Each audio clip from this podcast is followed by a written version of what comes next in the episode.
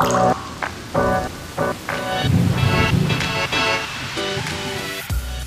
Alicia. Hallo Nina. Was ist eine Logistikfläche und warum sprechen wir heute darüber? Ja, Logistikflächen sind beispielsweise Verkehrsflächen für Güterverkehr zum B- und Entladen. Und entscheidend sind die vorherrschenden großen Verkehrslasten und die hohe Frequenz an Fahrzeugen. Und warum sprechen wir heute darüber? Das Haupteinsatzgebiet unserer Filtersubstrat drin sind eben diese Logistikflächen. Denn dort kostet Platz besonders viel Geld und Niederschlagswasser darf in den meisten Fällen nur vorgereinigt abgeleitet werden. Und warum ist das jetzt gerade bei Logistikflächen der Fall? Logistikflächen stellen je nach Art und Nutzung der angeschlossenen Fläche eine besondere Art der Immobilie dar und stellen somit auch spezifische Anforderungen an die Oberflächen. Die diverse Nutzung ruft eine starke Belastung durch Schad- und Schmutzfrachten hervor, die eben nicht ins Grundwasser gelangen dürfen. Mit dieser Podcast-Folge möchten wir Ihnen einen Überblick geben, was Sie bei der Planung von Entwässerungssystemen auf Logistikflächen berücksichtigen müssen, wie das Niederschlagswasser bewertet wird und welche Lösungsansätze es gibt. Jetzt wünschen wir Ihnen viel Spaß beim Hören.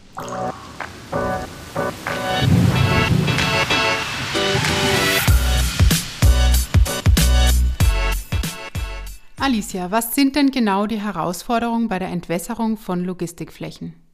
Ja, gerade bei Logistikflächen entstehen besonders hohe Lasten, wie ich es gerade eben schon äh, im Teaser gesagt habe. Und ähm, durch die enormen Scherkräfte und durch rangierende Fahrzeuge und hohe Gewichte ähm, bestehen diese besonderen Anforderungen.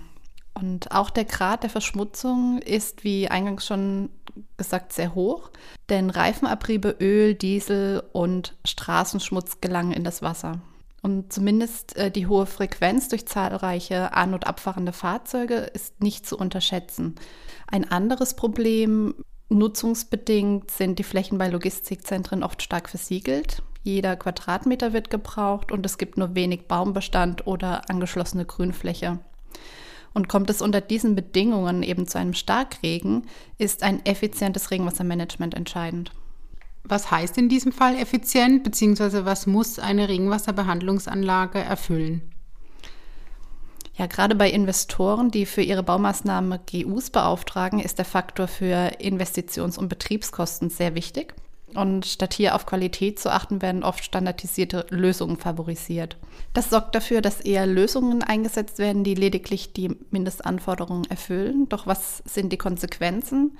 Teure technische Anlagen kommen somit nur dann zum Einsatz, wo aus technischer Sicht Systeme, die den Mindestanforderungen entsprechen, nicht möglich sind.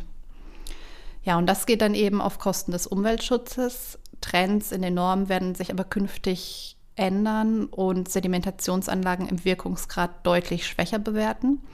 Und die Behörden wissen, dass die Betriebssicherheit und die Reinigungsleistung speziell in Bereichen mit großer Belastung, wie beispielsweise Logistikflächen, nicht ausreichend sind. Kommen wir zu den Regelwerken. Was gibt es für welche und welche gesetzlichen Vorschriften gibt es? Eine Voraussetzung für Neubaumaßnahmen oder Umbauten ist ein Entwässerungsgesuch. Und von der unteren Wasserbehörde wird geprüft, ob die Regenwasserableitung den Vorschriften entspricht. Wie wir bereits in den vorherigen Folgen gehört haben, gilt es auch für Logistikflächen, dass Niederschlagswasser nicht mehr einfach in die Kanalisation abgeleitet werden kann, sondern eben nach Möglichkeit versickern soll. Und gerade auch Anschlüsse an den Mischwasserkanal sind laut WHG seit 2010 undenkbar und deshalb wurden auch die Landeswassergesetze der Bundesländer und die örtlichen Abwassersatzungen der Kommunen entsprechend angepasst. Wird also ein Produkt zur Regenwasserbehandlung eingesetzt, dann muss dies mindestens mit einer belebten Bodenzone gleichgesetzt sein. Und das WHG fordert somit bei der Einleitung von Niederschlagswasser den Stand der Technik. Und was, was fordern die Behörden? Das ist eine gute Frage. Ähm, behördlich gefordert werden je nach Anwendung verschiedene Maßnahmen, die im Anschluss umzusetzen sind. Ähm, eine übergeordnete Zielsetzung der DWA A100 sind die Leitlinien der integralen Siedlungsentwässerung, nämlich den Wasserhaushalt so wenig wie möglich hydraulisch und stofflich zu beeinträchtigen. Aber beispielsweise auch die Regelwerke DWA A138 oder DWA M 153, aber auch die 102 spielen eine wichtige Rolle. Und das seit 2010 aktualisierte Wasserhaushaltsgesetz fordert einen anderen Umgang mit dem Niederschlagswasser. Ähm, eine zentrale Versickerung, Verrieselung oder Einleitung in ein ortsnahes Gewässer wird gefordert. Und die Zentralisierung wird von vielen Landesregelungen bevorzugt. Doch das Arbeitsblatt A102 der DWA geht noch weiter. Da ist eben ein Hauptziel der Erhalt des lokalen natürlichen Wasserhaushalts im Siedlungsgebiet. Und damit müssen eben zwischen 34 und 92 Prozent des Niederschlagswassers über die Verdunstung in die Atmosphäre zurückgeführt werden. Und der Rest sollte eben bevorzugt in Richtung des Grundwassers versickert werden. Der Oberflächenabfluss ist zu begrenzen. Bei der Planung der Regenwasserbehandlung spielt immer die Herkunft des Wassers eine entscheidende Rolle. Was ist da speziell bei Logistikflächen zu beachten? Ja, es ist darauf zu achten, welche Flächen in einer Regenwasserbehandlung zu berücksichtigen sind. Denn je nach Anwendung fallen hier unterschiedliche Schmutzfrachten an, die der Behandlung bedürfen. Und hier erfüllen nicht alle Systeme oder Maßnahmen eine geeignete Reinigungsleistung. Oft handelt es sich hier um Metalldächer, die eine gewisse Schmutzfracht mit sich bringen und somit einer Vorbehandlung bedürfen, bevor das Wasser eben versickern kann.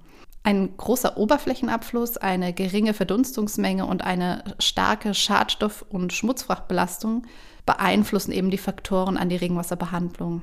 Und sonstige Flächen wie beispielsweise Parkplätze für Mitarbeiter sind auch einer großen Schmutzfracht aus, ausgesetzt und müssen im Gesamtkonzept berücksichtigt werden. Und innerhalb dieser drei Herkunftsflächen findet allerdings nochmal eine weitere Unterteilung statt. Die, diese Bewertung orientiert sich immer am Verhältnis der Belastungsstärke zur angeschlossenen Entwässerungsfläche. Begrünte Dächer zum Beispiel haben kaum Belastungspotenzial, Unbeschichtete metallgedeckte Dachflächen jedoch wegen des schnellen Wasserabflusses und des Abtrags von Schwer Schwermetallverbindungen deutlich mehr. Und so gestaltet sich die Formulierung von Grenzbedingungen schwieriger, als dies bei klassischem Abwasser der Fall ist. Und bisher fehlen Vorgaben zur Einleitung physikalischer Parameter bei der Einleitung in Oberflächengewässer. Ähm, jedoch kristallisieren sich die feinen abfiltrierbaren Stoffe wie beispielsweise IFS Fein als Leitparameter für die Grenzbedingungen heraus. Wir haben zu Beginn versprochen, dass wir auch auf verschiedene Lösungswege äh, hinweisen. Genau genommen sind es zwei, richtig? Ganz genau. Also für eine erfolgreiche Planung gibt es zwei unterschiedliche Herangehensweisen mit verschiedenen Kombinationsmöglichkeiten. Der erste Lösungsweg beinhaltet die Ableitung von Niederschlagswasser der angeschlossenen Flächen über herkömmliche Rinnensysteme, die eben leistungsstark und somit für den Einsatz im Schwerlastbereich geeignet sind. Die maximale Verkehrssicherheit sollte somit durch eine Belastung bis Klasse F900 nach DIN EN 1433 gewährleistet sein. Und nachdem das Wasser über die Schwerlastrinnen abgeleitet wurde, gibt es verschiedene Kombinationsmöglichkeiten im Anschluss. Zunächst gibt es die Grünmulden. Hier können durch eine belebte Bodenzone große Wassermengen aufgefangen, zwischengespeichert und versickert werden. Schadstoffe werden im Erdreich gebunden und äh, nicht immer steht jedoch viel Fläche zur Verfügung auf dem Grundstück, und diese um diese Maßnahme umzusetzen. Aber auch der hohe Pflegeaufwand, die geringe Kontrolle über die Reinigungsleistung und die Belastung des Erdreichs sind bei, diesen, bei dieser Maßnahme von Nachteil. Und durch den Eintrag von einem technischen Filter in die Grünmulde kann das Wasser effizient vorgereinigt werden. Hier beträgt die maximale Filterschicht 30 cm in der Mulde und diese hält die Schadstoffe an der Oberfläche zurück und die Mulde kann deutlich kleiner ausgeführt werden und es bedarf weniger Pflegeaufwand.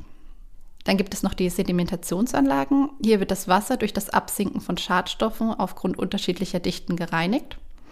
Allerdings erzielen die Anlagen beim AFS 63 Rückhalt nur einen Wirkungsgrad von 40 Prozent. Und auch die Wartung ist sehr aufwendig und die Systeme überlasten sehr schnell bei Starkregenereignissen. Dann gibt es noch den zweiten Lösungsweg. Das wäre eine Kombination aus einer Filtersubstratrinne und einem passenden Rückhaltesystem. Die Vorreinigung der zu entwässernden Flächen findet über eine Filtersubstratrinne statt. Es handelt sich um ein Rinnensystem mit einem integrierten Filtersubstrat und Filtergitterrohr mit, einem sehr, mit einer sehr guten Reinigungsleistung. Und dieses System spart eben Platz und bietet mehr nutzbare Fläche und damit auch eine hohe Wirtschaftlichkeit. Und wie lässt sich das System eben das zweite weiter kombinieren? Ja, genau wie bei dem Lösungsweg 1 bestehen im Anschluss an die Filtersubstratrinne verschiedene Kombinationsmöglichkeiten. Man kann ähm, eine Grünmulde nachschalten, die so groß dimensioniert sein muss, äh, dass das anfallende Regenwasser aufgenommen und zwischengespeichert werden kann. Da das Wasser bereits vorgereinigt ist, kann es auch ohne Belastung ins Erdreich versickern. Und äh, in Kombination mit Sickerregolen kann das vorgereinigte Wasser im Anschluss versickern. Durch das bereits vorhandene Retentionsvolumen in der Rinne kann die Versickerungsregole vom Volumen gegenüber anderen Systemen natürlich auch kleiner dimensioniert werden. Und durch die Vorbehandlung des Niederschlagswassers kann eine Zwischenspeicherung und Wiederverwendung des Wassers problemlos sichergestellt werden. Die Lösungsansätze, von denen Alicia gerade gesprochen hat, finden Sie auch auf unserer Webseite zur Regenwasserbehandlung auf global.hauraton.com slash Regenwasserbehandlung. Und Alicia, was ist jetzt so dein Fazit, beziehungsweise was empfiehlst du unseren Hörerinnen und Hörern? Tendenziell wird der Anteil dezentraler Entwässerungssysteme, der aktuell geschätzt bei 15 Prozent liegt, weiter zunehmen. Und die Leistungsfähigkeit von Sedimentationsanlagen ist eingeschränkt und variiert je nach Oberflächenbeschickung und Höhe der Belastung. Und zudem binden sich bei Anlagen mit Dauereinstau anaerobe Bedingungen und Fäulnisgeruch. Äh, Sedimentationsanlagen sind nicht für den dauerhaften Einsatz zur Regenwasserbehandlung geeignet.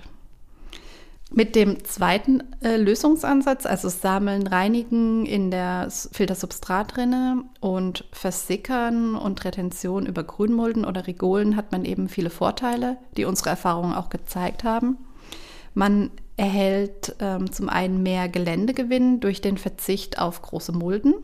Die Wartung der gesamten Regenwassermanagementanlage ist sehr gering, das heißt, man hat erstmal bis zu zehn Jahren oder länger Ruhe. Die Reinigungsleistung ist mit diesem System garantiert und auf sehr hohem Niveau. Und schlussendlich ist damit die Betriebssicherheit auch garantiert, dessen Nachweispflicht von Behörden mittlerweile regelmäßig durch Probeentnahmen auch gefordert wird. Wenn Sie Unterstützung bei der Planung von Entwässerungsprojekten brauchen, wenden Sie sich gerne an unser Projektmanagement-Team. Unsere Experten für die Regenwasserbehandlung begleiten Sie von Anfang an also auch bei der Kommunikation mit den Behörden oder später dann auf der Baustelle vor Ort. Genau, und wir hören uns, wenn Sie mögen, in einer unserer nächsten Podcast-Folgen wieder, wenn es heißt, Montag ist Podcast-Tag. Bis dahin wünschen wir Ihnen alles Gute. Tschüss. Tschüss.